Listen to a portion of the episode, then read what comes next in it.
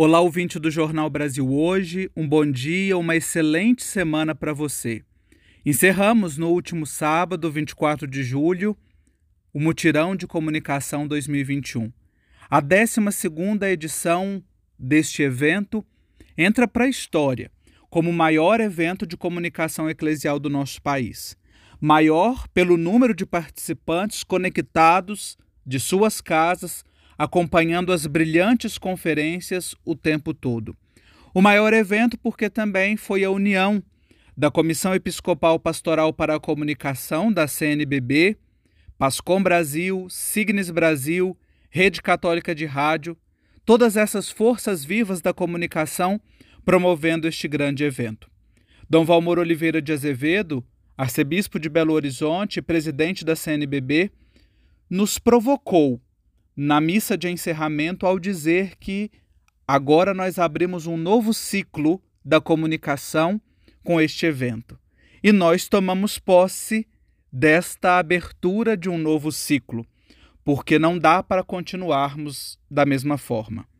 Inclusive, as entidades que organizaram o mutirão de comunicação, ao fim do evento, firmaram a Carta de Belo Horizonte, expressando a preocupação com o tempo presente e oferecendo caminhos para a promoção de uma verdadeira comunicação integral. A carta diz o seguinte: na contemporaneidade de uma comunicação cada vez mais conectada, os desafios mostram-se reais e tocantes. O agravamento das condições subhumanas impostas a uma gigantesca parcela da população, o agressivo descaso com a casa comum, o recrudescimento do autoritarismo e a disseminação de atos de violência física e simbólica como tentativa de opressão e apagamento das diversidades e minorias, entre tantas outras questões. Este é o panorama em que nos situamos.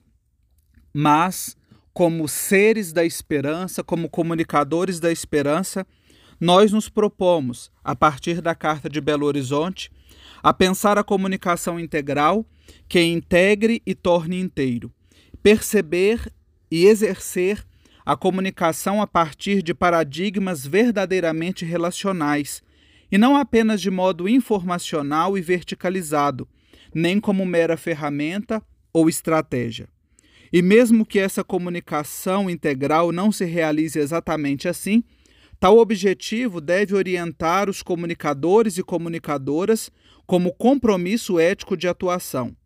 Entre as urgências do mundo está a da construção de políticas e modos de comunicar que se estabeleçam como alternativas aos velhos discursos persistentemente colonializados e excludentes, dos assédios do pensamento único e das abordagens simplificadoras e dicotômicas do mundo da vida.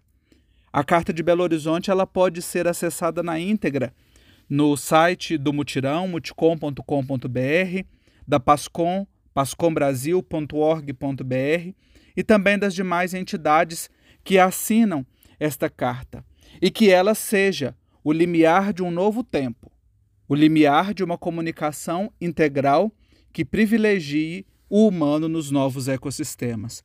O Mutirão de Comunicação 2021 já está cravado na história e na memória de todos aqueles que participaram.